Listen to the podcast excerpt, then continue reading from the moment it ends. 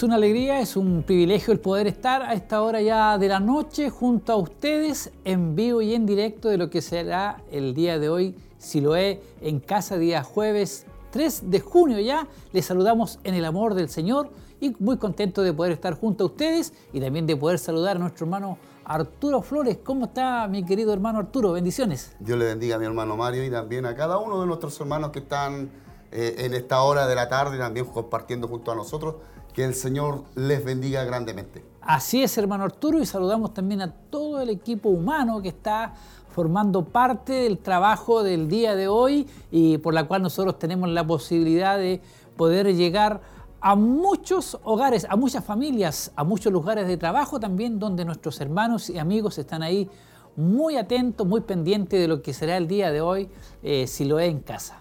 Un tiempo hermoso en donde podemos disfrutar en la presencia del Señor y es el motivo por el cual nosotros le instamos a cada uno de nuestros hermanos a que esté en la compañía nuestra y poder compartir de esa manera este hermoso culto el día de hoy en donde estaremos alabando al Señor junto al Grupo Renuevo y también prontamente escuchando un hermoso mensaje en los labios de nuestro obispo Hugo Alfonso Montesinos. Sí, saludamos a nuestra hermana Damaris Arias que nos está ayudando ahí en los controles, ella muy contenta ahí eh, en esa parte ahí, nuestros hermanos también ahí, nuestro hermano Jeremías eh, Chávez, nuestro hermano Michael Mendoza igual, trabajando fuertemente, muchos hermanos más camarógrafos haciendo parte de esta transmisión. Y desde ya comenzamos a pedirle a nuestros hermanos que nos dejen sus mensajes, sus saludos, desde qué lugar, desde qué sector nos está escuchando, nos está viendo y también pedidos de oración que es muy importante también de poder estar orando para aquellas peticiones que usted tiene ahí, que las haga llegar porque sabemos que nuestro obispo, después de la predicación,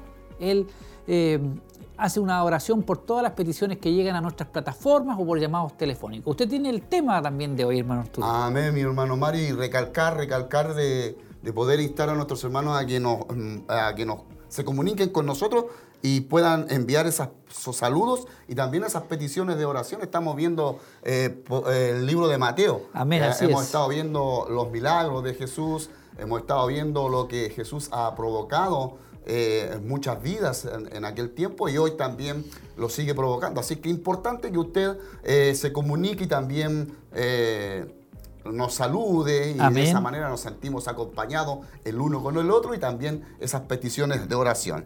El tema de hoy se encuentra en el libro de Mateo. Estamos viendo la serie de Mateo. Amén. Eh, lección número 12, libro de Mateo, eh, capítulo 11, del versículo 1 al 5. Y el título del tema es Jesús es interrogado por los discípulos de Juan.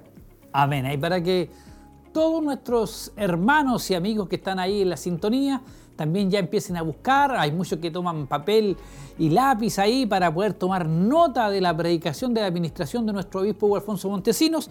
Esperamos que usted también lo haga. Queremos que nuestros hermanos igual nos dejen sus saludos, desde qué lugar, desde qué sector. Yo estoy ya aquí en Facebook Live, conectado, viendo quién será el hermano que nos dejará el primer saludo. Pero yo quiero saludar, hermano, hermano Arturo, a nuestro hermano César Montesinos, que constantemente él está ahí conectado allá en Coihueco, mucho más arriba allá de Coihueco.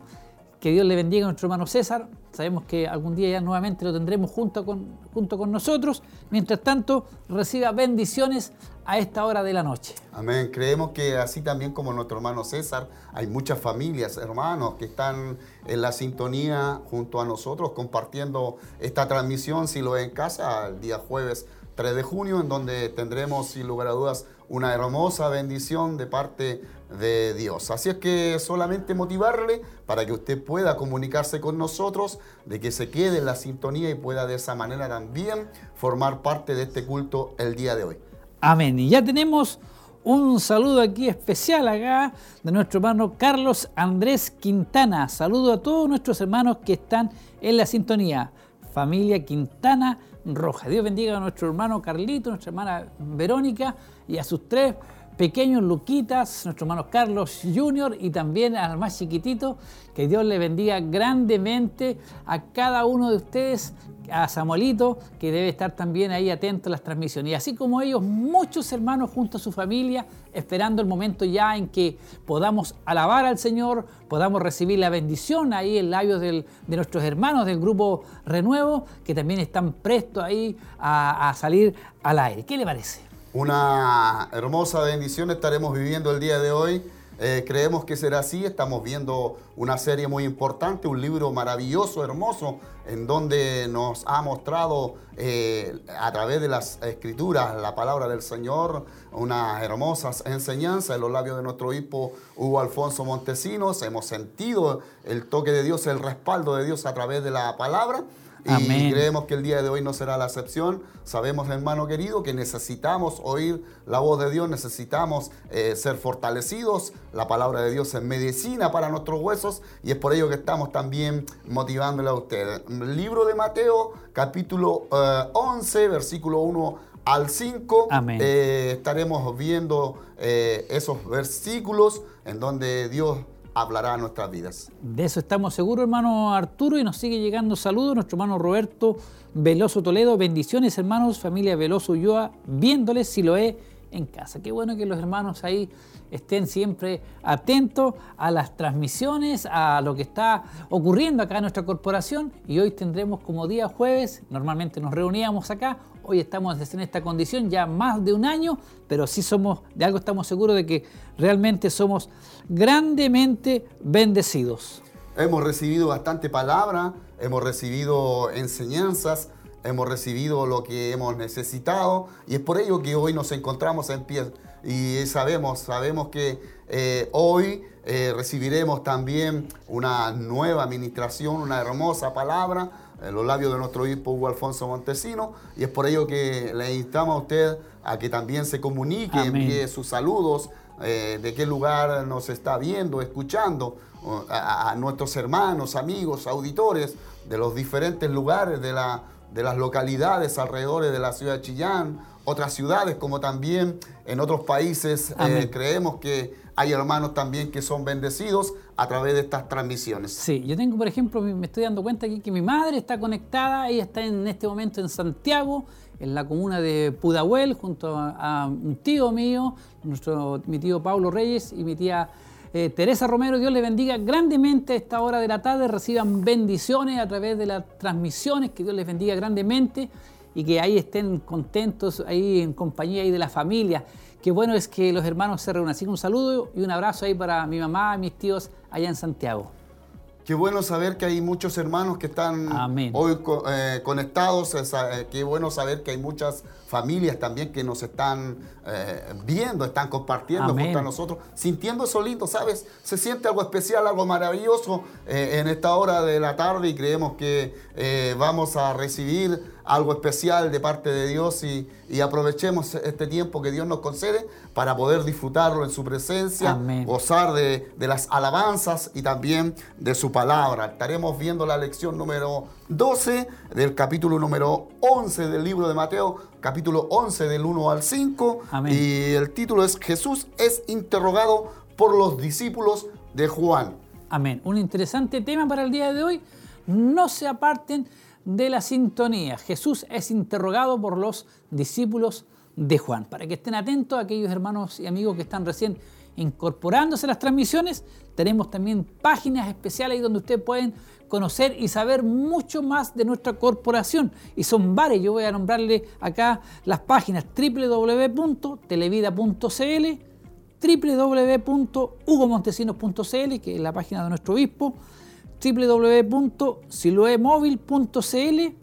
También estamos en www.facebook.com slash televida y también estamos en Instagram www.instagram.com slash televida HD.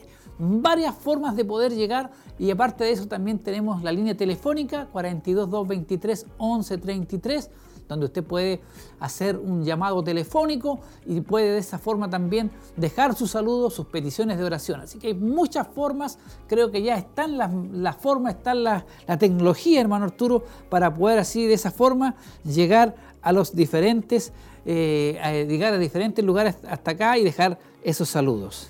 Eh, a lo largo y ancho de nuestro país, eh, a los rincones en donde quizás humanamente no podemos llegar, pero sí ahí llega el internet, la radio, la televisión, en donde nuestros hermanos pueden acompañarse el día de hoy. Y creemos, sin lugar a dudas, que hay mucha, una cantidad tremenda de hermanos, de familias eh, eh, en este país que son beneficiados a través de estos medios y en donde también son fortalecidos recibiendo un mensaje, una palabra, una enseñanza cantando las alabanzas junto al grupo Renuevo y en donde estaremos gozando de la presencia del Señor y también una hermosa palabra. Amén, así es. No se aparten de la sintonía.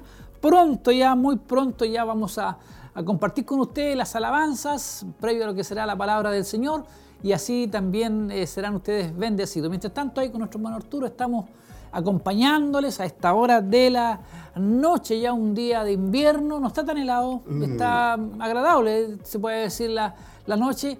Bueno, y lo importante es que estamos aquí nosotros llegando a sus hogares, llevando bendición a su familia, a sus casitas. Dios les bendiga mucho. Y queremos también seguir leyendo sus saludos, queremos saber desde qué lugar, desde qué sector ustedes nos están viendo y están siendo bendecidos. Eh, de esa manera interactuamos, de esa manera compartimos esto hermoso de parte del Señor, en donde podemos también eh, disfrutar, en donde sabemos de qué sector usted nos está escuchando, nos está viendo, y sin lugar a dudas creemos que hay muchos hermanos en esta hora que están recibiendo eso especial, eh, eso maravilloso, y creemos que eh, será así. Cuando nos unimos en un solo sentir, en un solo espíritu, algo sucede, algo viene de lo alto, algo maravilloso, lo cual provoca que nuestra vida espiritual sea bendecida, fortalecida y solamente eso lo provoca eh, nuestro Señor Jesucristo, que por los mm, méritos de Él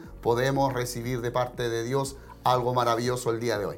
Así estamos seguros de eso, sabemos que, hermano Arturo, la palabra del Señor nunca vuelve vacía.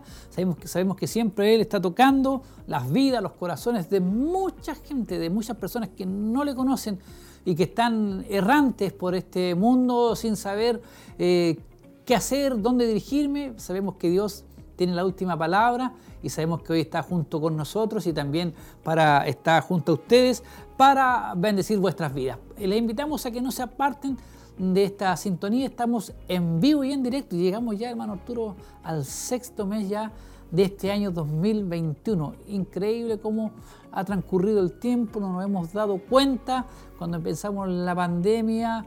Todos pensábamos que iba a ser tiempo largo, difícil, tal vez decíamos, pero pasó volando el año y ya estamos pegando para el segundo año, hermano Arturo, y aquí el Señor nos tiene con vida y salud. Agradecemos al Señor por su misericordia.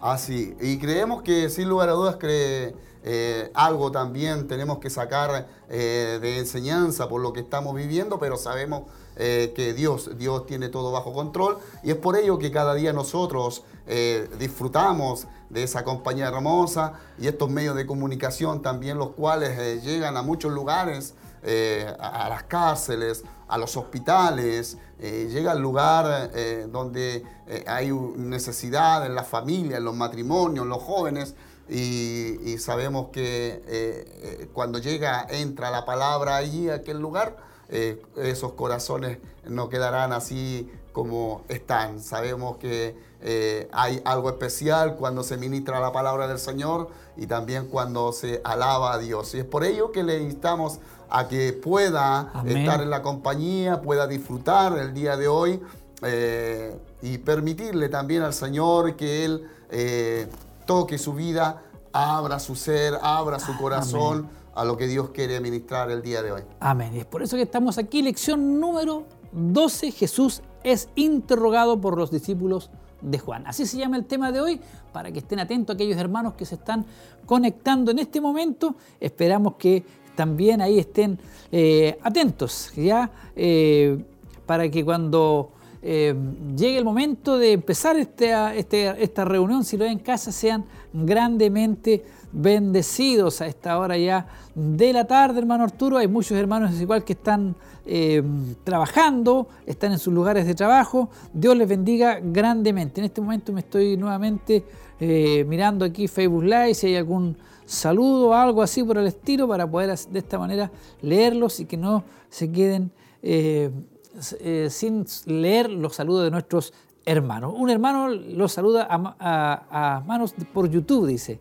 Dice, bendiciones, dice un hermano ahí no tiene nombre, pero lo importante es que esté atento y que la palabra del Señor también y que esto será de mucha bendición para las vidas. Qué bueno saber que nuestros hermanos están en compañía nuestra y podamos juntos disfrutar de este día maravilloso en la presencia del Señor. De norte a sur, de este a oeste, eh, eh, Dios se mueve, Dios toca los corazones a través de una palabra, a través de las alabanzas, en donde ya prontamente estaremos disfrutando de un culto maravilloso el día de hoy. Amén. Esa es la idea de que no se aparten de la sintonía y hermano Arturo ya yo lo quiero a usted y a nuestros hermanos y amigos que están ahí tras en sus casitas a ser parte ya de lo que será el día de hoy si lo es en casa. Lo invito hermano Arturo. Amén. Vámonos.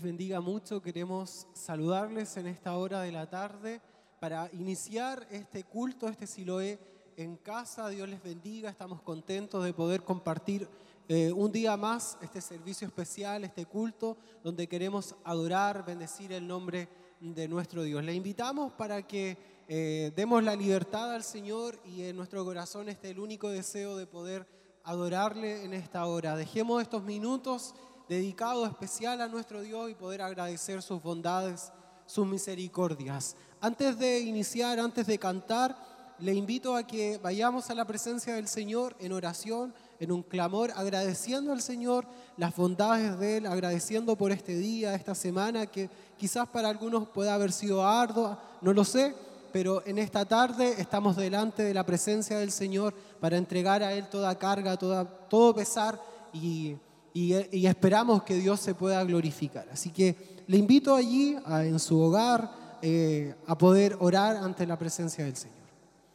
Padre, en el nombre de Jesús, te damos gracias, Señor, por esta tarde que tú nos das, por este día, Dios mío, que nos permites poder llegar delante de tu presencia.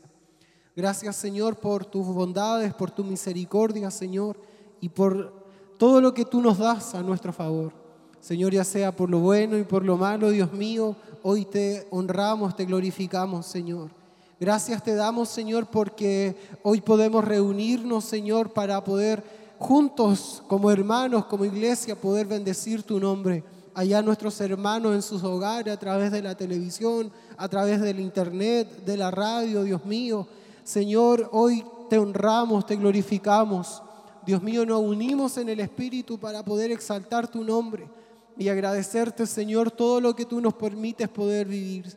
Dios mío, en esta tarde pedimos de tu gracia, pedimos de tu bendición, Señor, sobre tu iglesia, sobre tu pueblo.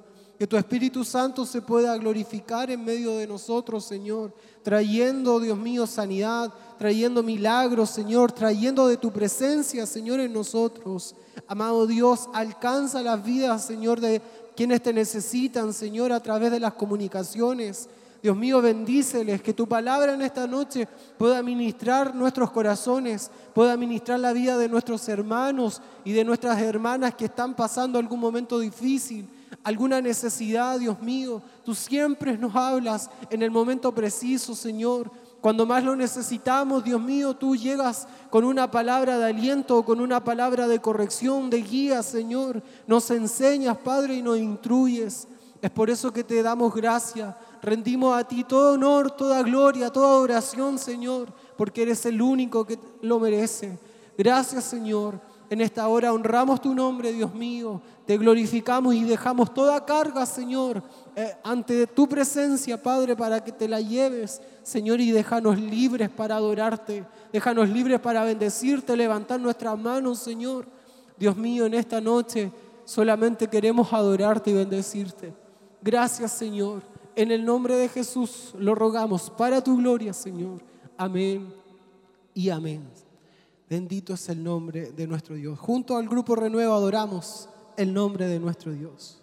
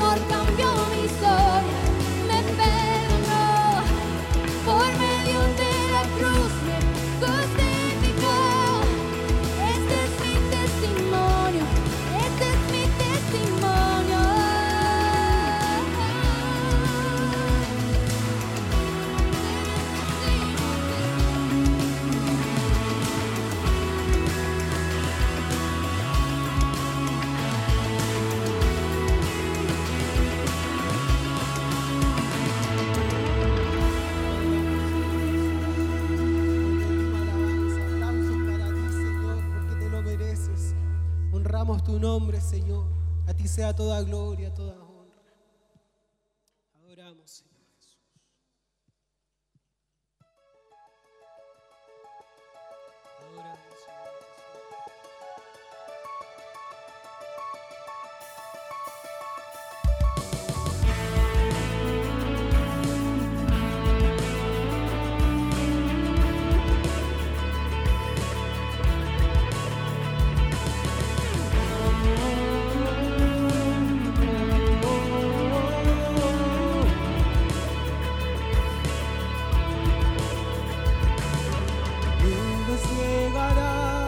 los reinos se inclinarán.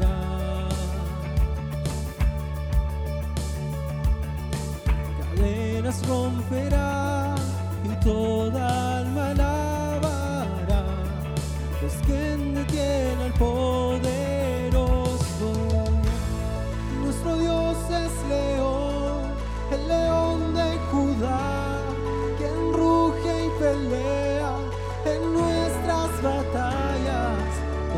Se postrarán ante. Nuestro Dios es Cordero, que inmolado fue, el pecado quitó y nos dio libertad. Todos se postrarán ante el Cordero y el León, se doblará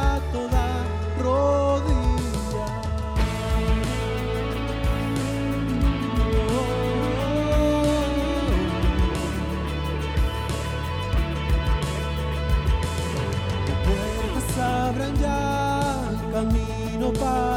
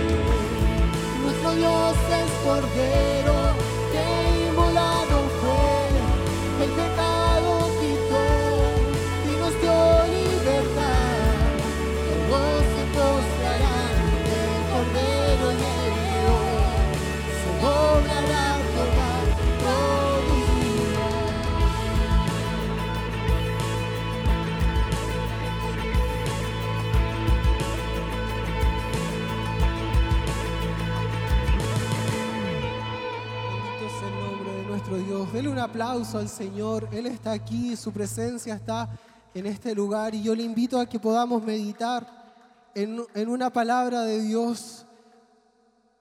Allí en el Salmo capítulo 28 dice, a ti clamaré, oh Jehová, roca mía, no te desentiendas de mí, para que no sea yo dejándome tú, semejante a los que descienden al sepulcro. Oye la voz de mis ruegos cuando clamo a ti, cuando alzo mis manos hacia tu santo templo. No me arrebates juntamente con los malos y con los que hacen iniquidad, los cuales hablan paz con sus prójimos, pero la maldad está en su corazón. Dales conforme a su obra y conforme a la perversidad de sus hechos. Dales su merecido conforme a la obra de sus manos. Por cuanto no atendieron a los hechos de Jehová, ni a la obra de sus manos. Bendito sea Jehová que oyó la voz de mis ruegos. ¿Cuántos pueden decir, bendito sea Jehová que oyó la voz de mis ruegos? El salmista decía, Jehová es mi fortaleza y Él es mi escudo. En Él confió mi corazón y fui ayudado, por lo que se gozó mi corazón y con mi canto le alabaré. Jehová es la fortaleza de su pueblo y el refugio salvador de su ungido. Salva a tu pueblo y bendice a tu heredad y pastoreales y susténtales para siempre. ¿Cuántos se sienten pastoreados y sustentados por este Dios? Por este Dios al que nosotros servimos y ha sido nuestro refugio en la tempestad, ha sido nuestra roca fuerte y a Él en esta noche adoramos. Bendecimos el nombre de nuestro Dios.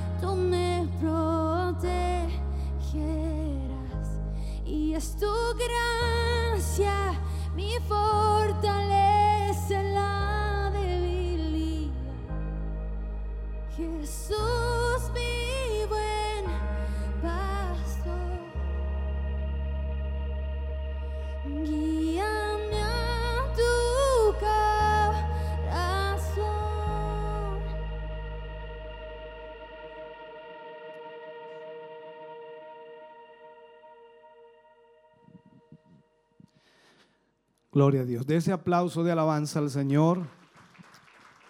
Gloria al nombre del Señor. Damos gracias a Dios. Puede sentarse, Dios le bendiga.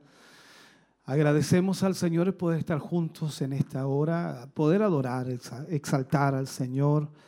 Y no hay duda de que si, si pudiéramos tener muchos más hermanos acá, como que parece que el ambiente crece más todavía.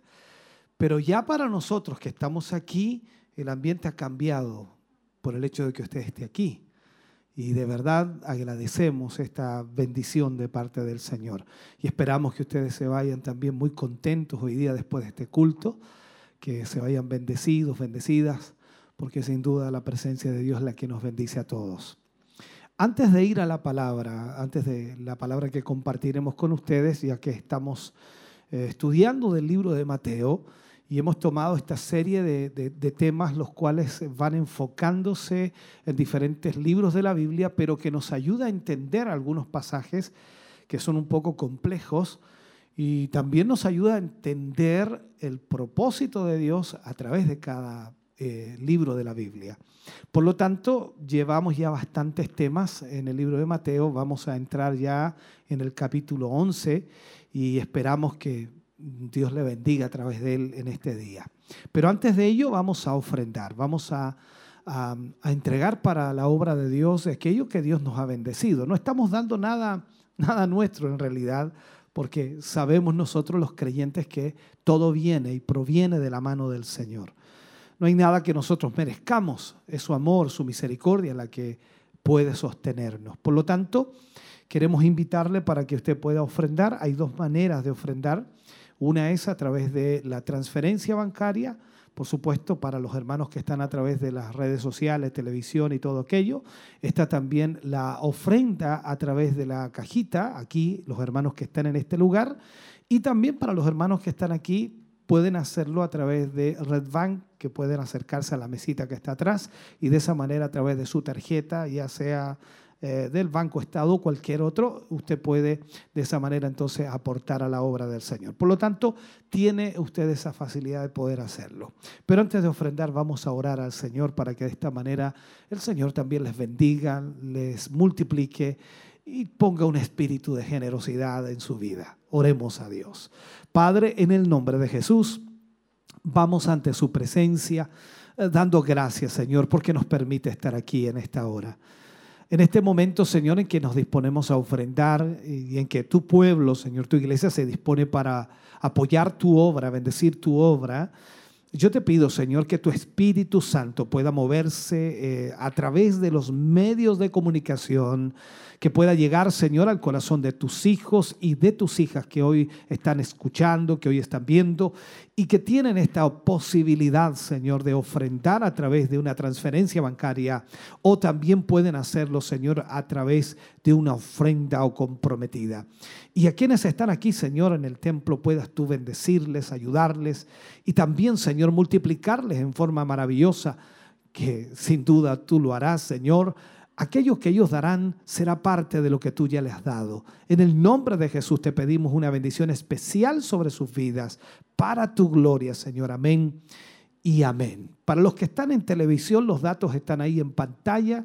Banco de Crédito e Inversiones, cuenta corriente número 7661 8676. Iglesia Siloé en Movimiento es el titular y el RUT es el 65 062 675 raya 3.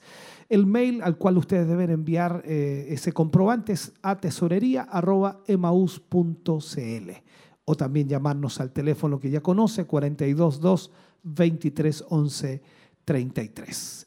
Canta el grupo Renuevo al Señor y ofrendamos para la obra de Dios y luego vamos a la palabra del Señor.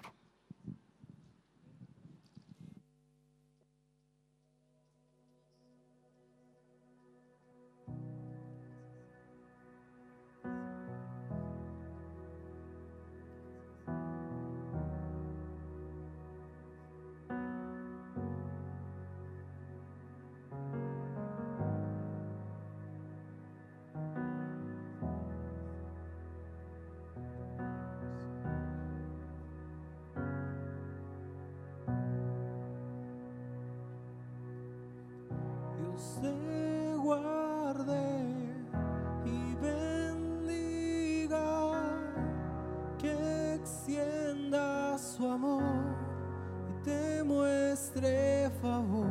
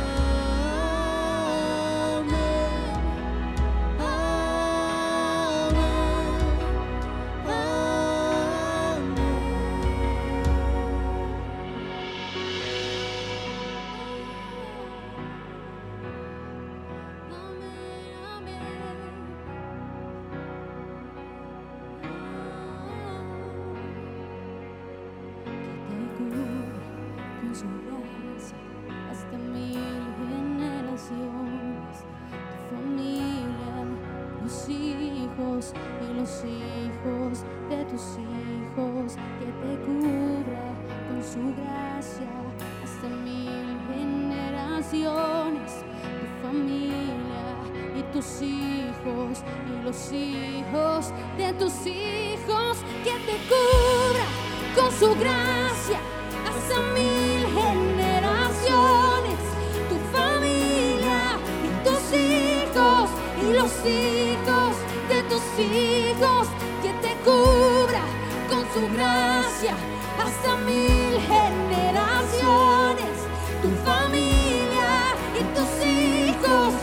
Los hijos de tus hijos, su presencia te acompañe donde quiera que tú vayas, que te llene, te rodee, va contigo, va contigo de mañana y de noche, en tu entrada y salida,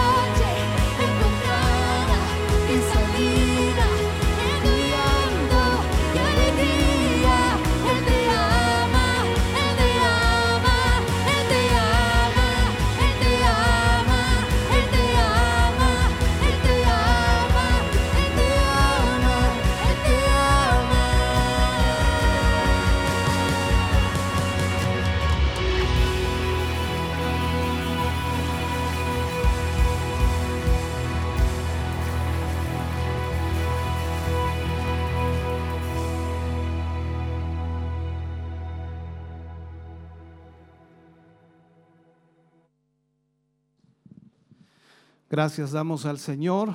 Vamos a ir a la palabra de Dios en esta noche.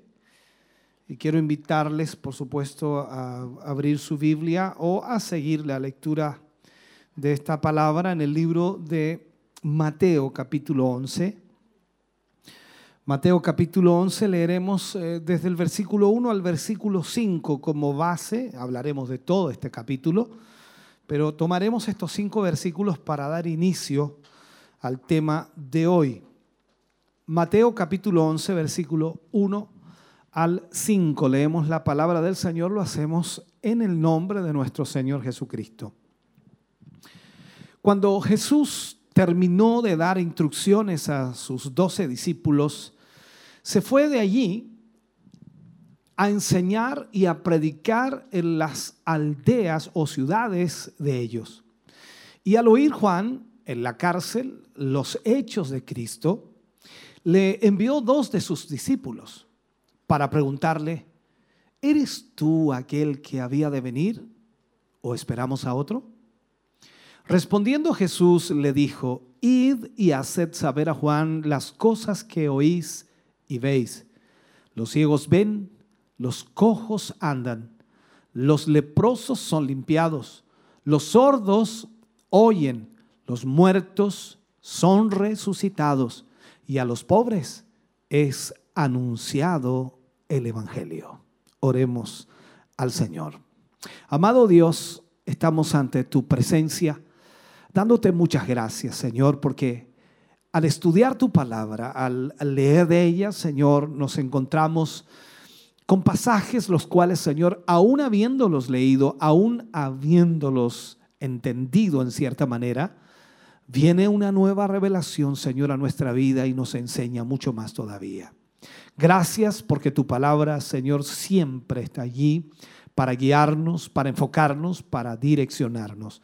Te pedimos y te rogamos, Señor, que en esta hora eh, tu presencia, tu Espíritu Santo nos ayude para poder no tan solo entender, sino poder aplicar esta palabra a nuestra vida, para poder, Señor, vivir de acuerdo a ella. En el nombre de Jesús pedimos tu bendición para gloria de Dios. Amén y amén, Señor. Fuerte ese aplauso de alabanza al Señor. Vamos a hablar en el día de hoy de Jesús es interrogado por los discípulos de Juan. Ese será el título de este capítulo 11. Jesús es interrogado por los discípulos de Juan.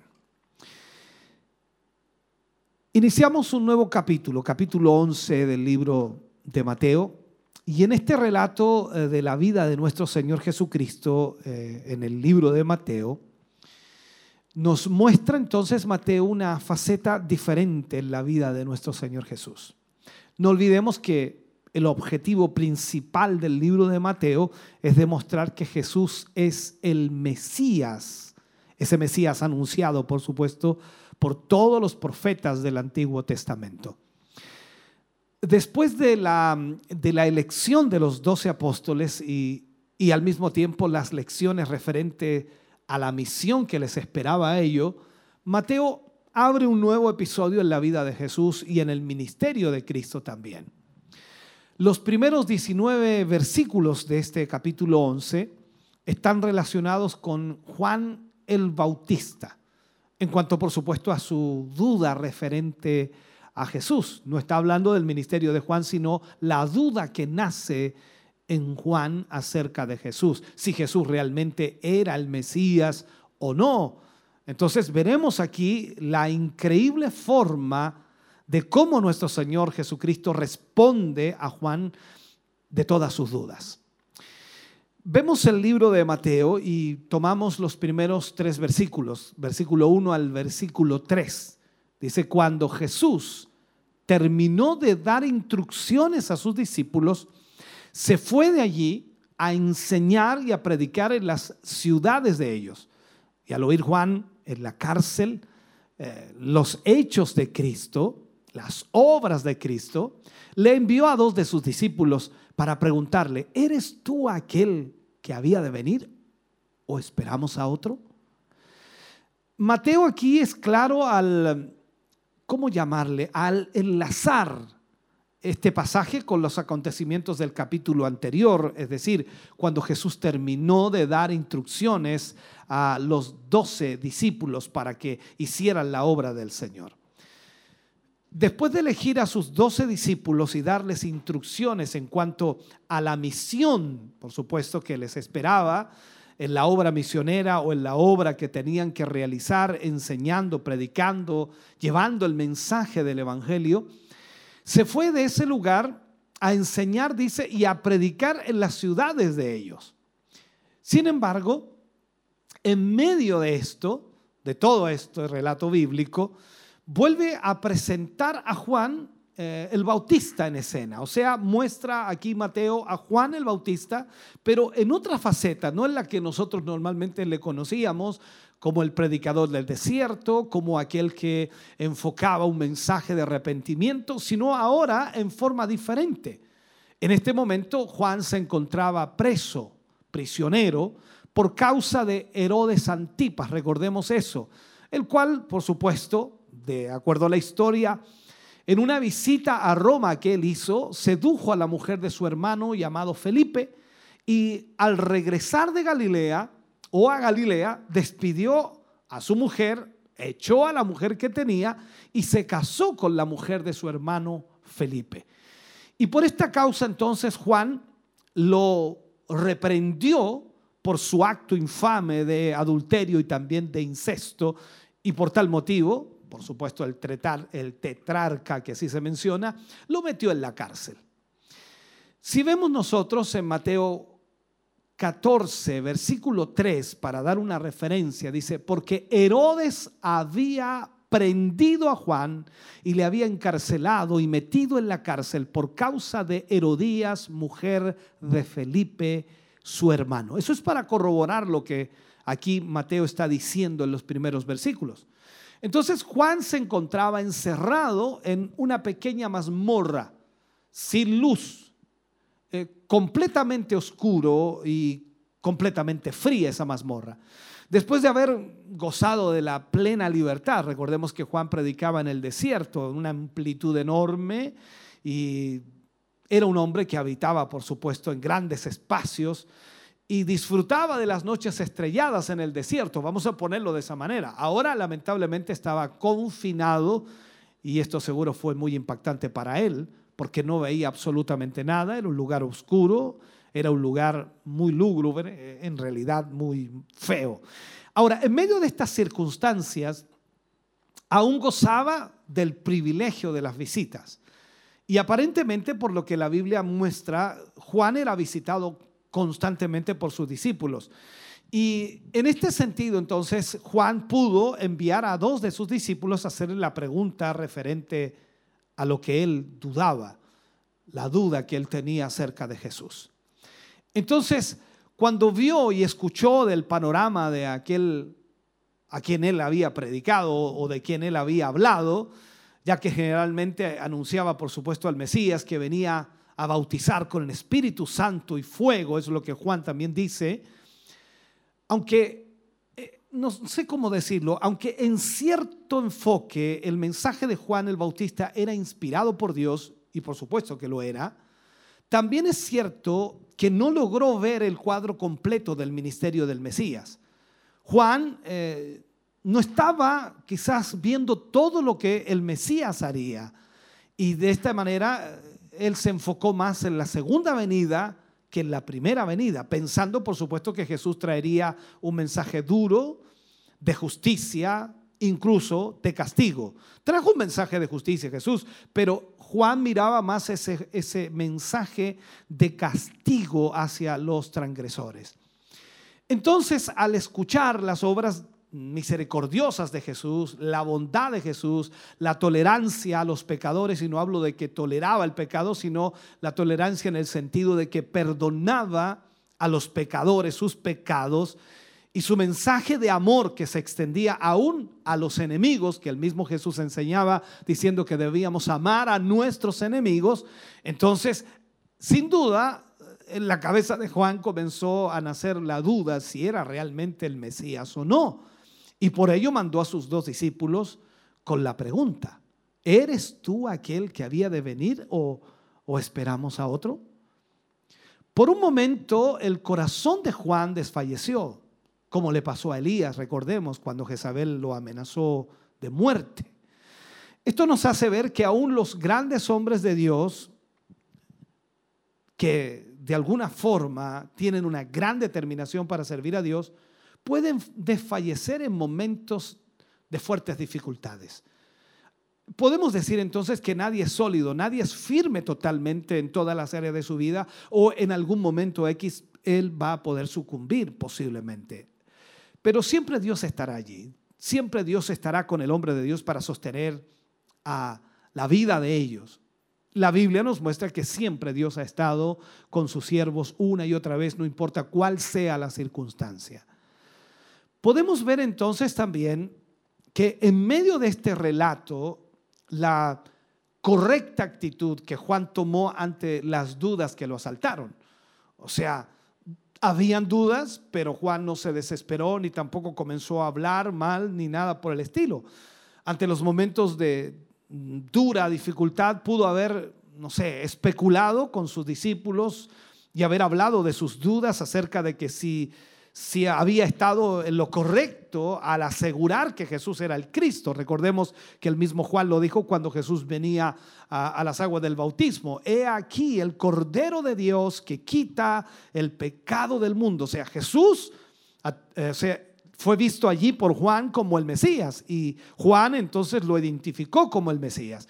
Y ahí entonces Juan actuó de la manera correcta y aquí con esta duda él no habló con sus discípulos quizás acerca de esto, pero aunque no lo hizo así, fue sincero al presentar su inseguridad al mismo Jesús, preguntándole si realmente era aquel a quien esperaban o aquel que habría de venir o mejor esperaban a otro? Era la pregunta de Juan.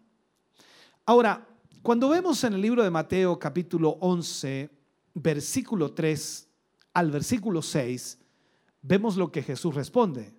Dice, la pregunta era, era, de los discípulos, ¿eres tú aquel que había de venir o esperamos a otro?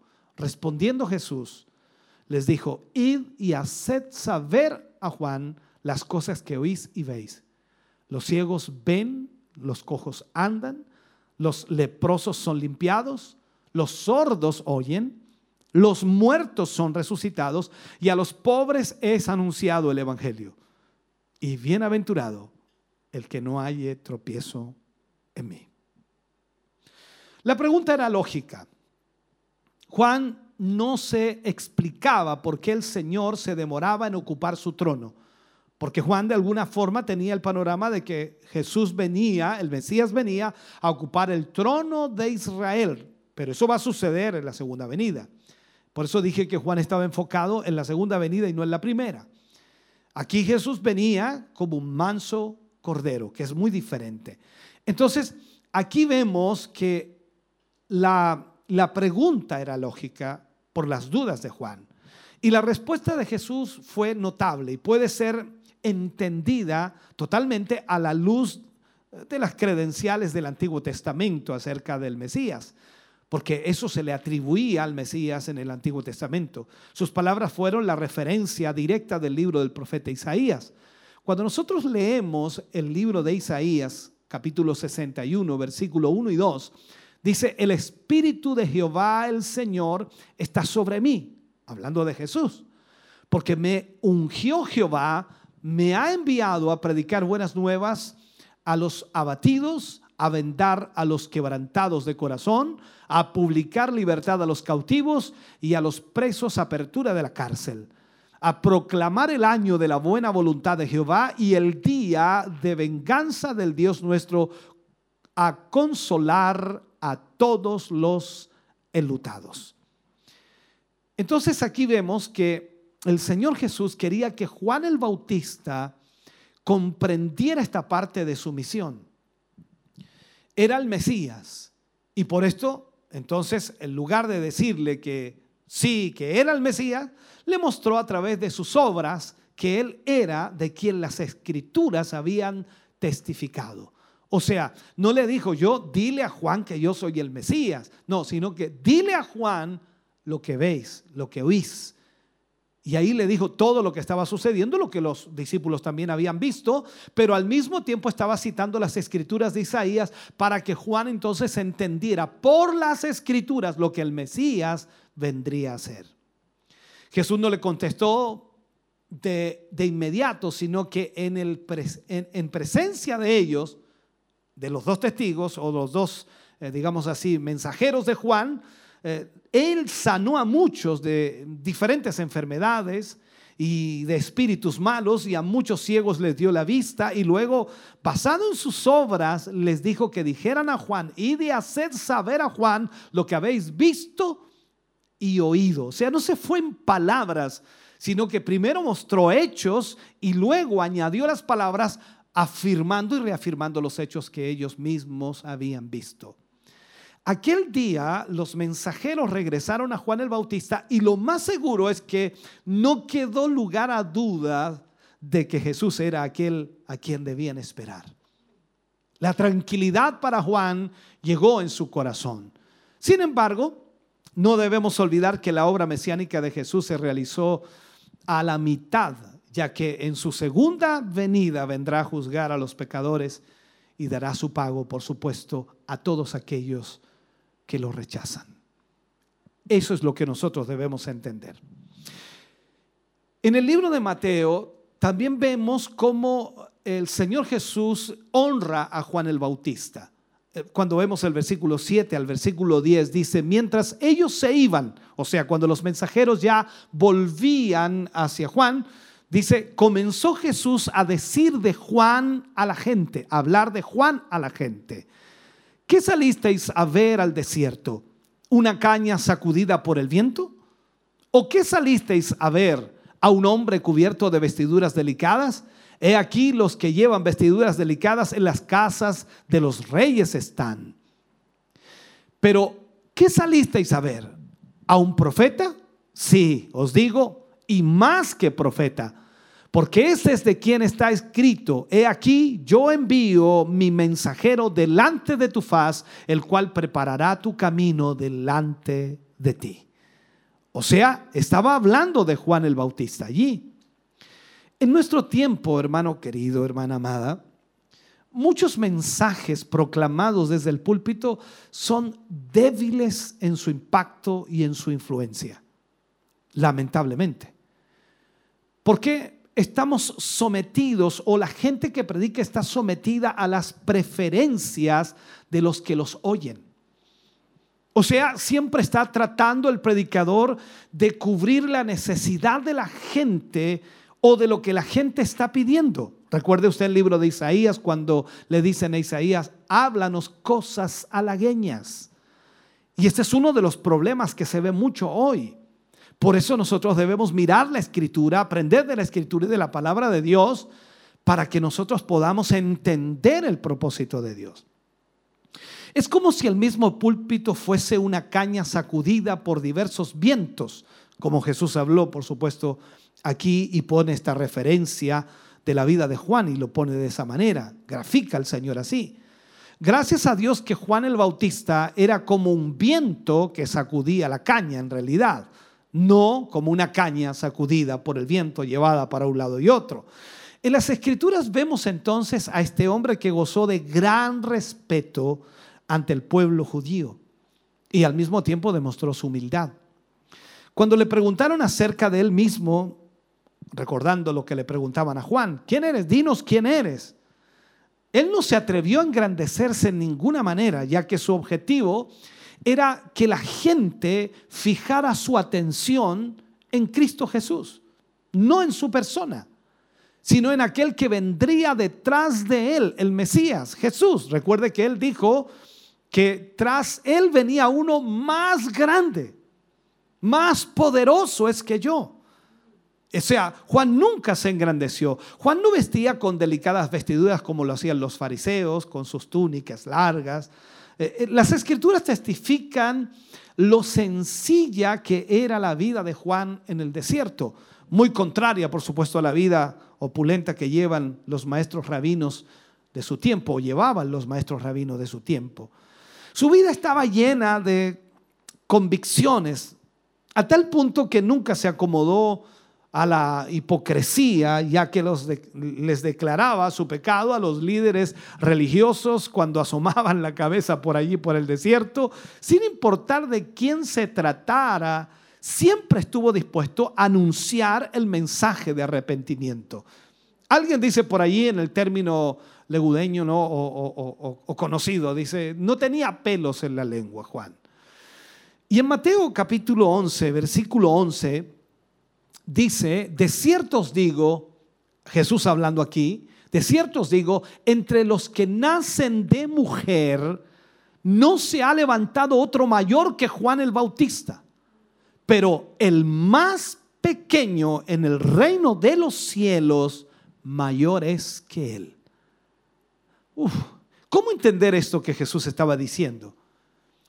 Aunque fue un hombre que nunca se preocupó por exaltarse a sí mismo, Cristo terminó exaltándolo. Y eso es algo que deberíamos aprender. Recuerde lo que la escritura dice, que el que se humilla será enaltecido. O sea, eso se cumplió en la vida de Juan. Juan nunca se, exaltó a sí mismo, pero Jesús lo exaltó a él. Ahora, lejos de buscar la fama y el reconocimiento, a, expensas de Cristo, debemos nosotros preocuparnos más porque su nombre sea exaltado, porque el nombre de Cristo sea conocido. Eh, cuando así sea, entonces Dios se encargará de exaltarnos en medio de los hombres. Eso lo hará Él. Ahora bien, es cierto que Juan el Bautista es el más grande de los nacidos de mujer, tal como lo pronunció Jesús. Sin embargo, también es cierto que no tuvo el privilegio de experimentar y conocer el mensaje de gracia que Jesús vino a proclamar y del cual por supuesto hoy la iglesia goza, usted y yo gozamos. Y por ello Jesús exclama, pero el más pequeño en el reino de los cielos, mayor es que él. Eh, ojalá podamos entender, ningún ningún reconocimiento de grandeza se compara a esta tierra o en esta tierra al enorme privilegio que, tendrán aquellos que por medio del mensaje del Evangelio lleguen al reino de los cielos. Porque serán hechos coherederos junto a Cristo. Dice que reinaremos con Él, estaremos sentados junto con Él. Entonces, por eso él dice que el más pequeño en el reino de los cielos es más grande que Juan, por el mensaje que Cristo Jesús venía a traer y que sin duda Juan también se, se enredó un poco o, dudó por cómo el Mesías estaba realizando su ministerio. Él creía que el Mesías vendría con, con Espíritu Santo y fuego, pero para quemar, para destruir, desbaratar, como muchos también pensaban que él vendría a destronar el reinado de Roma sobre Israel. Pero el Mesías venía a instaurar un reino en el corazón de los hombres y no un reino terrenal. En Romanos capítulo 8, versículo 17 dice, y si hijos, también herederos, herederos de Dios y coherederos con Cristo, si es que padecemos juntamente con Él, para que juntamente con Él seamos glorificados. Corroborando lo que acababa de decir. Ahora, con toda, con toda su grandeza, Juan el Bautista no tuvo la oportunidad de formar parte de la iglesia. Y usted y yo sí. No tuvo la oportunidad de gozar de las innumerables promesas del Evangelio y el sacrificio de Cristo. Recordemos que Juan murió antes de que Jesús muriera. Por ello, el más pequeño de los cristianos será mayor que Juan en el reino de los cielos, pero aquí, para Dios, Él es el mayor de los nacidos de mujer, por el propósito que venía a cumplir. Pero usted y yo seremos mayor que Juan en el reino de los cielos, Porque no hemos sido salvos por la ley, sino hemos sido salvos por la gracia de Cristo Jesús y por la muerte de nuestro Señor Jesucristo en la cruz del Calvario. Por lo tanto, usted y yo seremos más grandes que Juan. Ahora, no es el problema de ser más grande o más pequeño que Juan, pero es lo que la Biblia nos enseña y lo que Jesús dice. En Mateo capítulo 11, versículo 12, dice, desde los días de Juan el Bautista hasta ahora, el reino de los cielos sufre violencia y los violentos lo arrebatan. El sustantivo violento en griego es biastes, que significa hombre esforzado o violento. O sea, aplica fuerza, aplica vehemencia, aplica dedicación al mismo tiempo. Y algunos comienzan la carrera muy bien, pero cuando ven lo que implica, no siguen corriendo. Y esto es uno de los problemas que hoy día tienen muchos creyentes, que comienzan muy bien en el Evangelio, pero cuando se dan cuenta que es difícil, complicado y lo que tienen que enfrentar o, o, el precio que tienen que pagar, entonces ya no siguen corriendo. Por eso dice en este sentido que el reino de los cielos sufre violencia y solamente los violentos lo arrebatan. Muchos entran a, la carrera con ideas equivocadas de lo que es el cristianismo o de lo que es ser cristiano. Pensamientos totalmente alejados de lo que realmente es el cristianismo. Entran bajo emociones equivocadas también. Y cuando esas emociones desaparecen, cuando esas emociones ya no están, dejan entonces de perseverar, se alejan de Dios. Y algunos piensan que mostrar interés en las cosas de Dios es todo lo que se necesita para ser salvo. Algunos piensan que dicen, no, si yo también estoy interesado, yo a veces voy a la iglesia, yo a veces hago algunas cosas evangélicas, no, no se trata de eso. Jesús nos dice que no es así el asunto. Podríamos nosotros traducir el pasaje de la siguiente manera. El avance del reino de los cielos se abre paso con gran esfuerzo y solamente los esforzados lo arrebatan. O sea, para esto se requiere esfuerzo. Y eso es lo que debemos tener. Por tanto, entonces, desde que Juan el Bautista comenzó a predicar, el avance del reino de los cielos ha sufrido gran oposición, gran violencia. Todos sus enemigos se levantaron en contra de el evangelio. Y lo estamos viendo desde el principio hasta estos días. Y definitivamente solo los valientes y esforzados podrán formar parte eh, de él y heredar sus promesas gloriosas. Ante esto entonces estamos viendo que vivimos en una sociedad en donde se hace todo lo que, entre comillas, ¿no? la minoría quiere. Y de esa manera entonces las sociedades se van deteriorando moralmente, se van destruyendo y nosotros estamos en medio de todo esto y nosotros tenemos que tener la fuerza, el valor y hacer el esfuerzo de permanecer en Cristo Jesús, no importa cuáles sean las consecuencias.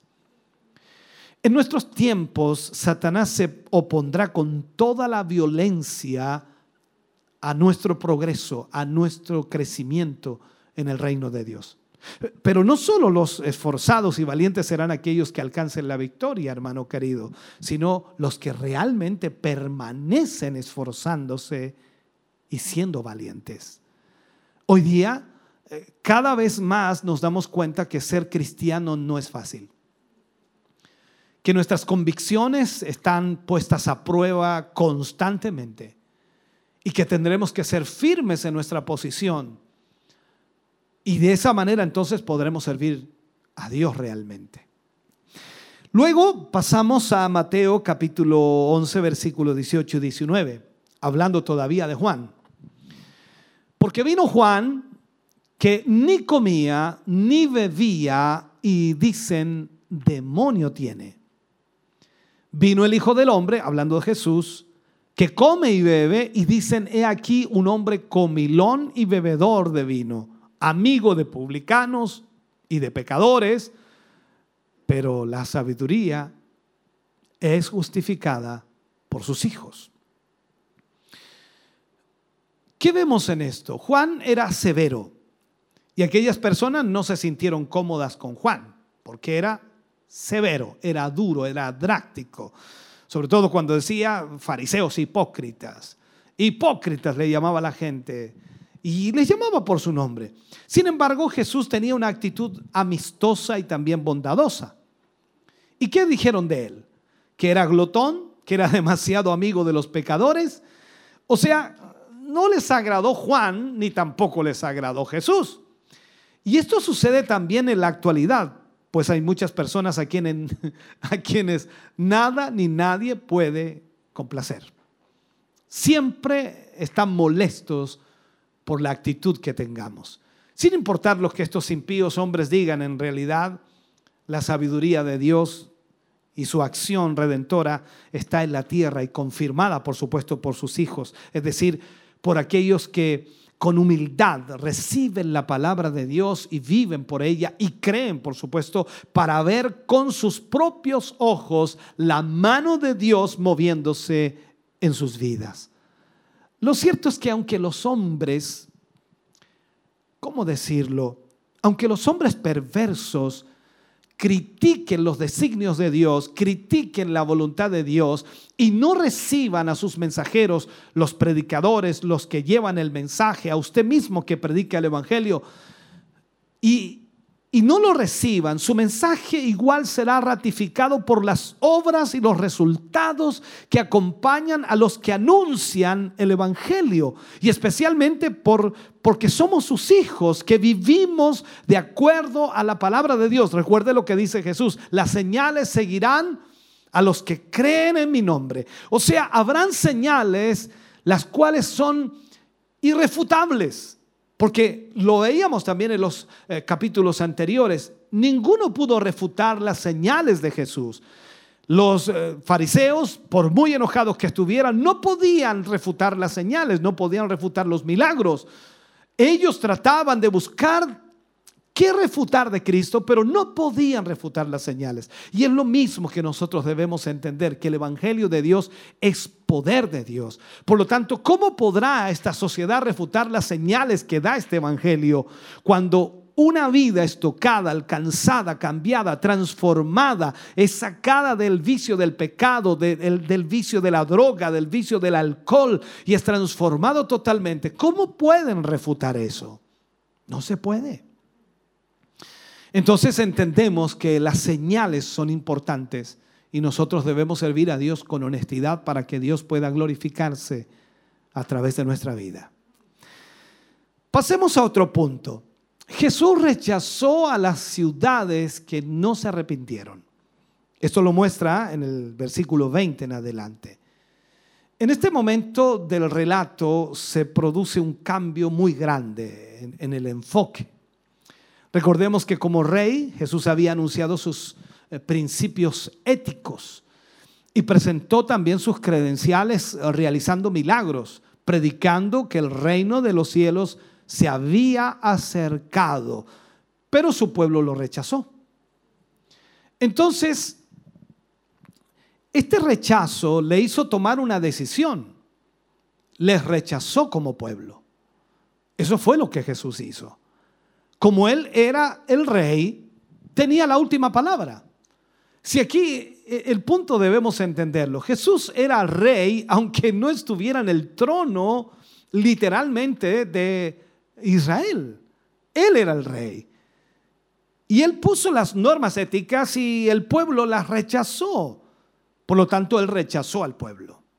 Veamos Mateo capítulo 11, versículos 20 y 21. Dice, entonces comenzó a reconvenir a las ciudades en las cuales había hecho muchos de sus milagros, porque no se habían arrepentido, diciendo, ay de ti, Corazín, ay de ti, Bethsaida, porque si en Tiro y en Sidón se hubieran hecho los milagros que han sido hechos en vosotros, tiempo a que se hubieran arrepentido en silicio y ceniza. Recordemos que Corazín y Bethsaida eran ciudades del norte, cerca de Capernaum, en el mapa, por supuesto, donde Jesús tenía su centro de actividades. Allí la mayor parte de su ministerio se desarrolló. Y en esa zona él había realizado muchos milagros, pero fue rechazado. Y en consecuencia pronunció palabras de juicio sobre estas ciudades. Entonces aquí vemos uno de los peores pecados que se puede cometer, el ignorar el amor de Dios para nuestras vidas. Ese es el peor pecado que se puede cometer. En lugar de creer simplemente, lo ignoraron y siguieron en su vida de pecado como si nada hubiera ocurrido, aún viendo los milagros. Estas ciudades judías que tuvieron el gran privilegio de conocer de mano del mismo Mesías el mensaje del, Evangelio y ver, ver sus poderosas obras, lo ignoraron por lo que, por supuesto, su castigo será peor que el de Tiro y Sidón. Hoy en día, uno puede ver cómo eh, esta actitud aún prevalece en medio de nosotros, escuchando, por supuesto, el Evangelio y también comprendiendo la necesidad de salvación que hay en, en cada vida. Hasta el día de hoy el mensaje es rechazado. Ellos deciden endurecer su corazón para no creer y seguir en su estado de condenación. Y por esta causa entonces el éxito del ministerio no debe medirse tanto por la cantidad de almas convertidas, sino por nuestra responsabilidad al convertir o al compartir el mensaje del Evangelio. Lo más importante acá es compartir la palabra de Dios para que aquellas personas tengan noción de lo que Dios es para ellos. No debemos desanimarnos ante la dureza de corazón de muchos, porque en todo tiempo esto ha sido así. Lo rechazaron a Él, ¿qué más harán con nosotros? Recuerde las palabras de Jesús, si con el árbol verde hicieron esto, cuánto más con, vos, con vosotros los secos, dice Él. Entonces, le pasó también a Noé cuando anunció el juicio sobre el mundo y al final solo se salvaron ocho personas. Le pasó también a Jeremías al amonestar a Jerusalén que se convirtiera y no se convirtió y fueron destruidos. En general en la Biblia encontramos que siempre el mensaje de Dios es rechazado. Le pasó a la mayoría de los profetas que anunciaron la palabra de Dios, pero muy pocos y en ocasiones ninguno creyó en su mensaje. Veamos Mateo capítulo 11, versículo 23 y 24. Dice, y tú, Capernaum, que eres levantada hasta el cielo, hasta el Hades serás abatida. Porque si en Sodoma se hubieran hecho los milagros que han sido hechos en ti, habría permanecido hasta el día de hoy. Por tanto os digo que en el día del juicio será más tolerable el castigo para la tierra de Sodoma que para ti. Qué privilegio de aquella ciudad al tener allí a Jesús.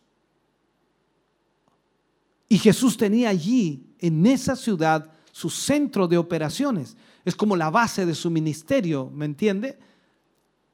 Pero sus habitantes lo rechazaron.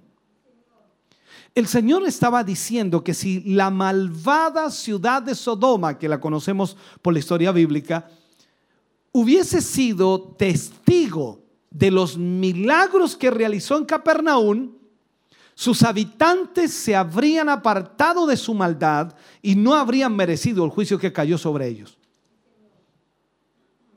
O sea, entendamos, por favor, que Jesús desde la mañana hasta la tarde estaba haciendo milagros. Esto no es un milagro en esa ciudad, dos milagros, tres, no, era cientos y miles de milagros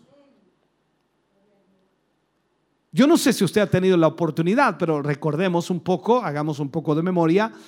Eh, vino G. Ávila varias veces aquí a Chillán y los milagros se veían.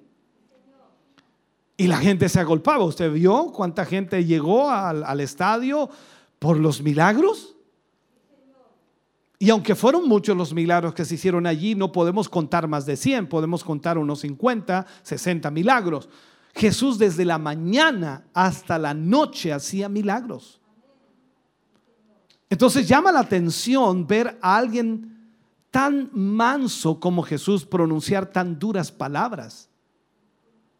Pero estaba hablando como un juez, como un rey. No debemos sorprendernos de la incredulidad de esta gente, porque aún el mismo Jesús tuvo la oposición y el rechazo durante su ministerio. Así que cuando alguien lo rechace, no se preocupe. Recuerde el consejo que le dio también a los discípulos. Vayan a las ciudades, pasen a las aldeas. Si los reciben en casa, dejen su bendición. Si los rechazan, salgan de allí, sacudan el polvo de sus pies porque el castigo que caerá sobre ellos será peor que el de Sodoma y Gomorra. Recuerde ese consejo. En ocasiones alguien podría desanimarse al observar la dureza de corazón de la gente, ¿no? Yo creo que se le ha predicado a alguien y, y le salió duro. Oiga, qué dura la persona, qué duro. Pero usted no tiene que desanimarse. Posiblemente piensen que no vale la pena seguir esforzándose por predicar la palabra de Dios, pero ya encontrará una tierra buena. Pero en estos momentos es clave comprender que nuestra misión es sembrar la palabra de Dios. Y Dios se encarga de hacerla exitosa en aquella persona para lo cual es enviada. O sea, nosotros sembremos la palabra de Dios. Si la persona la rechaza, dejémosla ahí. Dios se encargará si Dios le dará crecimiento o no, pero lo importante es que nosotros hicimos lo que teníamos que hacer. En Isaías capítulo 55, versículos 10 y 11 dice, porque como desciende de los cielos la lluvia y la nieve, y no vuelve allá, sino que riega la tierra y la hace germinar y producir y da semilla al que siembra y pan al que come, así será mi palabra, me encanta este versículo, que sale de mi boca, no volverá a mí vacía, sino que hará lo que yo quiero y será prosperada prosperada en aquello para que la envíe. O sea, nuestro trabajo es sembrar la palabra. Dios se encargará de darle su crecimiento. Entonces, Jesús sabía que no todos se convertirían a su mensaje. Jesús lo sabía. Ni siquiera por las obras que él hacía, pero estaba claro que su misión era proclamar el Evangelio porque aquel día todos aquellos incrédulos no tendrán excusa alguna. Por allí, por el libro de Juan, también hay un versículo, dice que esta palabra que hoy les predico, dice allí, les juzgará en el día postrera, postrero. O sea, en otras, en otras palabras, lo que Jesús está diciendo allí es que cuando alguien oye la palabra de Dios, sea que la rechace o, o la acepte, esa misma palabra será la que le juzgue. Esta es la realidad. Veamos Mateo capítulo 11, versículos 25 al 27. En aquel tiempo, respondiendo Jesús dijo, Te alabo Padre, Señor del cielo y de la tierra, porque escondiste estas cosas de los sabios y de los entendidos y las revelaste a los niños. Sí, Padre, dice, porque así te agradó. Todas las cosas me fueron entregadas por mi Padre y nadie conoce al Hijo sino el Padre, ni al Padre conoce alguno sino el Hijo y aquel a quien el Hijo lo quiera revelar. A pesar del repudio de las ciudades hacia la persona de Jesús, había motivos para alabarle. La frase Señor del cielo nos recuerda el pasaje de Génesis 14, 19, donde Dios fue llamado por ese nombre. Recordemos que después de su adoración Jesús expresa una gran revelación que debe llenarnos de gozo y de alegría. En primer lugar está esta gran revelación ha sido escondida de los sabios de este mundo, de aquellos que en su soberbia, de su soberbia, creen tener el entendimiento de todas las cosas y ha sido revelada a los humildes y sencillos.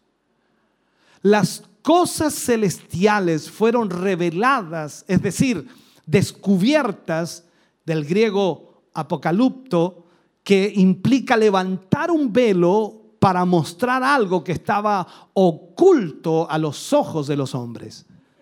Entonces la verdadera sabiduría se encuentra escondida en Dios. Y a Él le ha placido revelarla a sus hijos, a quienes llama niños. Palabra que viene del griego nepios, que denota un niño infante que está en la etapa de crecimiento e ingenuidad, donde todo lo cree. ¿Sabe usted que un niño todo lo cree? Es increíble. Así desea Dios que nosotros seamos con Él. Que seamos como niños. Que creamos absolutamente todo lo que Él dice. Bendito Dios. Para cerrar ya mi mensaje de hoy y terminar. En los versículos 28 en adelante hasta el 30, capítulo 11, versículo 28 al 30, dice, venid a mí todos los que estáis trabajados y cargados, y yo os haré descansar. Llevad mi yugo sobre vosotros y aprended de mí que soy manso y humilde de corazón, y hallaréis descanso para vuestras almas, porque mi yugo es fácil y ligera mi carga. Aquí lo que Jesús hace es extender una nueva invitación. Este lenguaje representa un contraste totalmente diferente con el expresado anteriormente en, este mismo capítulo. Es como pasar de la tormenta a la calma, una calma apacible, porque recordemos que anteriormente estábamos viendo el juicio de Dios hacia esas ciudades que rechazaron el mensaje. Pero ahora le está hablando a los que han recibido el mensaje, a los que han aceptado este mensaje. Entonces, nos muestra aquí es que es, es como salir de las tinieblas y entrar a la luz en realidad. Este fue entonces el nuevo mensaje de Jesús, quien se apartó de la nación en un sentido colectivo para dirigirse al individuo, a la persona. Ya no le está hablando como nación, sino ahora le está hablando como persona. Ya no proclama el anuncio nacional de un reino, sino una invitación personal a encontrar, a encontrar el descanso de la salvación. Cuando él habla de los que están cargados, se estaba refiriendo a estar agobiados por el pecado. Agobiados por el pecado. Si hablamos de cargados, agobiados por el pecado. El pecado es demasiado pesado como para que lo lleves. El único lugar en el mundo donde puedes dejar tu carga es en la cruz de Cristo. Él, él la llevó por ti, Él la llevó por mí. Y Él te invita a venir a Él trayendo tu carga, tu pecado. No está hablando de las cargas que nosotros siempre tenemos, ¿no? Los problemas, los conflictos, las dificultades. Está hablando de la carga del pecado. Esta invitación del Señor para los que estaban muy cansados y cargados ofrece descanso. Se refiere entonces a la salvación del pecador por medio de Jesucristo. En este mundo de dificultades, de injusticias, eh, nuestras vidas se pueden volver una verdadera carga. Las enfermedades, las dolencias, los sufrimientos que están hoy día atormentando a la humanidad, ni hablar de toda esta pandemia que está en el mundo entero, pero en medio de esta desolación, en medio de esta situación y circunstancia, Jesús ofrece el descanso para todas las almas que están cansadas y cargadas por el pecado.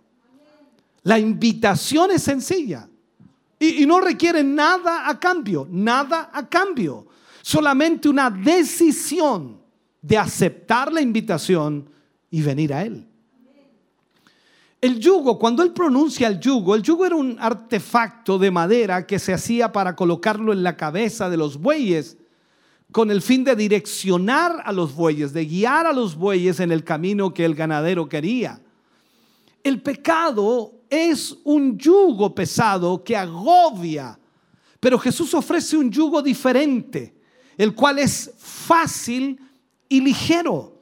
En el antiguo tiempo los carpinteros tenían que tomar bien las medidas del buey con el fin de fabricarle un yugo a la medida del animal. El yugo eh, ligero que no representará una carga lastimosa y que, que encajará perfectamente en el animal, pero al final se hacía tedioso para ese animal y le cargaba. Y yo no sé si alguna vez usted ha visto bueyes cargando ese yugo. Siempre van con la cabeza bien agachada, incluso casi se le resfala hacia adelante. Si no es por los cuernos, el yugo se sale, porque es pesado el yugo. Jesús sabía esto perfectamente, ya que él había sido carpintero antes de iniciar su ministerio. Ahora, por eso Él nos promete a través de estas palabras, nos ofrece una vida diferente a la vida que el pecado nos ofrece. Cuando decimos ir a Él y dejar todas nuestras cargas para descansar en su persona, cuando decimos imitar su actitud, de mansedumbre, de humildad y aceptamos la vida que nos ofrece, encontramos el verdadero descanso para nuestra alma. Entonces, esta invitación de Cristo, cuando Él dice, venid a mí, todos los que estéis trabajados y cargados, Está hablando entonces de esa carga del pecado que no nos deja vivir, que no nos deja avanzar, pero el Señor está allí para esperarnos que nosotros nos decidamos ir a Él y Él tomará nuestra carga y sin duda la vida nos cambiará.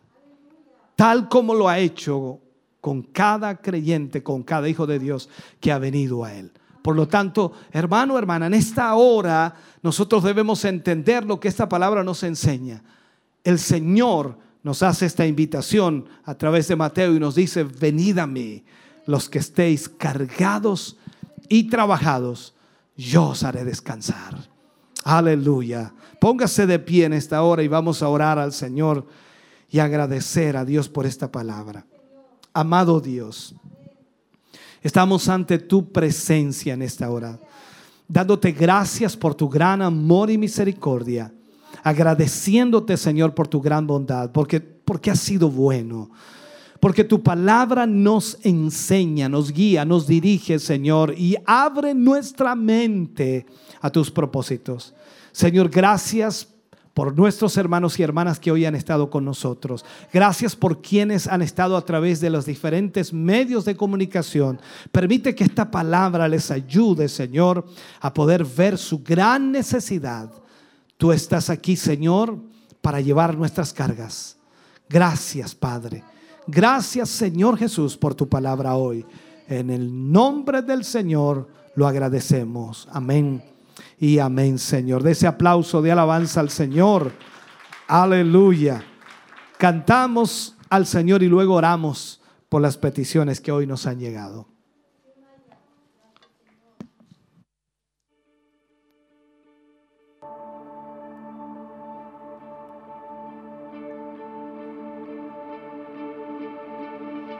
fuiste el verbo en el principio, unigénito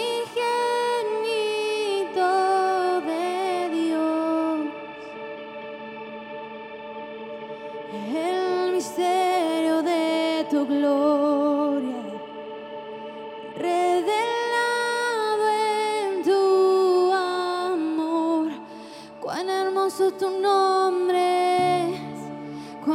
Preciosos son nombres, el nombre de Jesús mi rey. Cuán hermosos son nombres, nada se iguala a él. Cuán hermosos son nombres, no hay otro.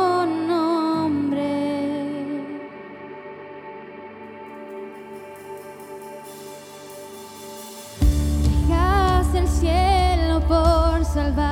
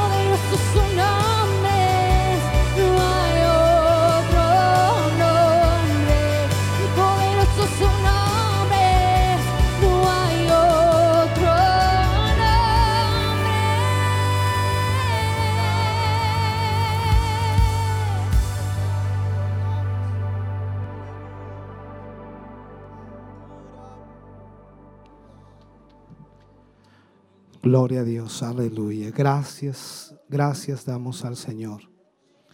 Vamos a estar orando por las peticiones que hoy nos han llegado. Vamos a estar orando por Ana Vázquez, pide oración por Nelson Fuentes por sanidad y recuperación. Por Lorena García, que pide oración por- para Isaac Rodríguez por sanidad.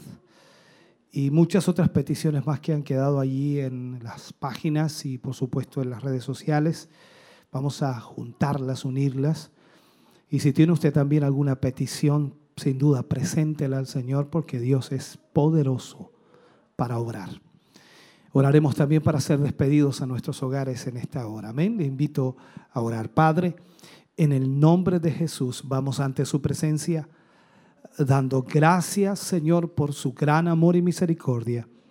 Gracias por permitirnos hoy estar aquí. Gracias, Señor, porque hemos podido adorarle, exaltarle. Hemos podido honrar su nombre, Señor. Gracias por tanta bondad y tanta misericordia.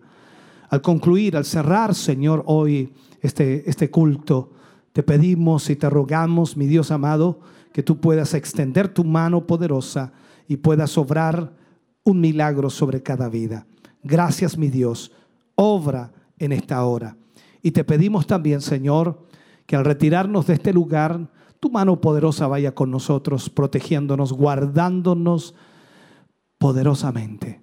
En el nombre de Jesús, danos tu bendición para la gloria de Dios. Amén y amén, Señor. Aleluya. Bendito sea el nombre del Señor. Gracias, Señor Jesús. Agradecemos en esta noche su asistencia, agradecemos el que haya estado con nosotros y esperamos hayan sido bendecidos, bendecidas y también quienes han estado a través de la radio, la televisión, la internet, a través de cualquier medio que haya recibido palabra del Señor. Gracias damos al Señor, esperamos en Dios volvernos a encontrar si Dios así lo permite. Y eh, por supuesto recordar a los hermanos, el día sábado estamos a través de Siloé en casa desde las 7 de la tarde y el domingo desde las 11 de la mañana seguimos con la temática de la oración el día domingo y la temática de Mateo el jueves y sábado. Dios les bendiga grandemente, muchas gracias. Volvemos a los estudios de Televida ahí con nuestro hermano Mario y nuestro hermano Arturo para los últimos eh, saludos que ellos tienen ahí en las redes sociales. Dios les bendiga mucho, bendiciones. A ver, muchas gracias a nuestro obispo también por el momento que nos dio al predicar palabra del Señor. Muy bendecido, hermoso mensaje y sabemos que nuestros hermanos también, hermano Arturo, han sido grandemente bendecidos. Creemos sin lugar a dudas que Dios nos ha bendecido el, el día de hoy Amén. a través de esta hermosa enseñanza, la lección número 12 del capítulo de Mateo, capítulo 11. Jesús es interrogado por los discípulos de Juan. Una hermosa administración. eh, cada versículo fue resumido y fue interpretado y recibimos una enseñanza maravillosa en donde nos hablaba de, de- de Juan el Bautista preparando el camino del Señor y, y versículo tras versículo no- nos, mostraba también que eh, Jesús no vino a instaurar un, un reino terrenal, sino que en el corazón del hombre Amén. a entregar salvación y también los últimos versículos que se entregaron de eh, venid a mí todos los cargados y cansados que yo os haré descansar, o sea, Amén. entregando un mensaje de salvación y creemos que hemos sido grandemente bendecidos. El Señor es nuestro pronto refugio. Así que hemos sido grandemente bendecidos. Usted lo puede nuevamente volver a verlo a través de redes sociales, a través de nuestras páginas. Puede nuevamente a través de Facebook Live, puede nuevamente escucharlo y también las páginas que nosotros estamos entregando igual. Nuestros hermanos y amigos pueden volver a escucharlo o leerlo también porque también está en PDF. Hermano Arturo, nosotros agradecemos al Señor por la presencia de Dios. Nos vamos a ir a algunos mensajes que nos quedan por dar. Así que, hermano Arturo, comience usted nomás. Tenemos eh, bendiciones eh, desde Camino Las Mariposas, nuestro hermano Daniel Vergara. Eh, Dios les bendiga junto a su familia y agradecemos por esta hermosos saludos. Amén. Nuestra hermana Lorena Vanessa García, bendiciones, mi obispo y familia. Quisiera también pedir la oración hacia ella de, de Cura Nilagüe, que Dios bendiga a todos los hermanos que trabajan cada día en su obra. Bendiciones. Imagínense, Cura Nilagüe, estábamos llegando allá. Un saludo para todos nuestros hermanos, que son varios los que son de esa localidad, hermano Arturo. También tenemos eh, a nuestro hermano César Navarro, también nos envía bendiciones. Eh, Amén. recibimos todos esos saludos con, con alegría, con gozo, porque sabemos que usted también ahí en su hogar ha sido tremendamente bendecido. Sí, también nuestra hermana Ana Vázquez nos envía un cariñoso saludo y también nos pide la oración por nuestro hermano Nelson Fuente. Dios bendiga a nuestro hermano Nelson, que hace tiempo que no lo vemos, pero sabemos que él está ahí. Dios bendiga también a ella, nuestra hermana, y que reciba sanidad de parte del Señor. Ella aquí nos envía muchas bendiciones para todos. Así que Dios les bendiga también a ellos y a muchos hermanos y amigos que a lo mejor no nos dejan sus saludos, pero están ahí, están siendo bendecidos, están presentes. Así que nosotros muy contentos, hermano Arturo. Y bueno, la invitación extendida para lo que se viene ya el día sábado. El día sábado, si lo ve en casa, eh, también a las 19 19 horas, correcto. 19 horas tenemos Siloé en casa. Así que está esa hermosa invitación para que usted siga también ahí compartiendo aquel día, eh, si Dios así lo permite también. Amén. Y el día domingo, a partir de las 11 de la mañana, si lo ve en casa nuevamente, ahí estará nuestro obispo ministrando palabra del Señor y por supuesto un grupo de hermanos ahí en el backstage antes de lo que es la palabra y leyendo todos los mensajes que dejan nuestros hermanos. Así que la invitación está extendida, agradecemos al Señor por cada hermano que forma parte del trabajo, nuestra hermana Damaris ahí, ahí en los controles radio también y a cada uno de, nuestros hermanos que hacen posible esta transmisión. Y para mí, hermano Arturo, un placer nuevamente estar con usted. Gracias doy al Señor primeramente y, y también eh, le agradezco al Señor por estar también Amén. compartiendo esta transmisión junto a usted y a cada uno de nuestros hermanos, dándole gracias y toda la gloria es para Él y, y gracias a cada uno de ustedes, que el Dios de paz les bendiga grandemente. Amén. Muy buenas noches, bendiciones.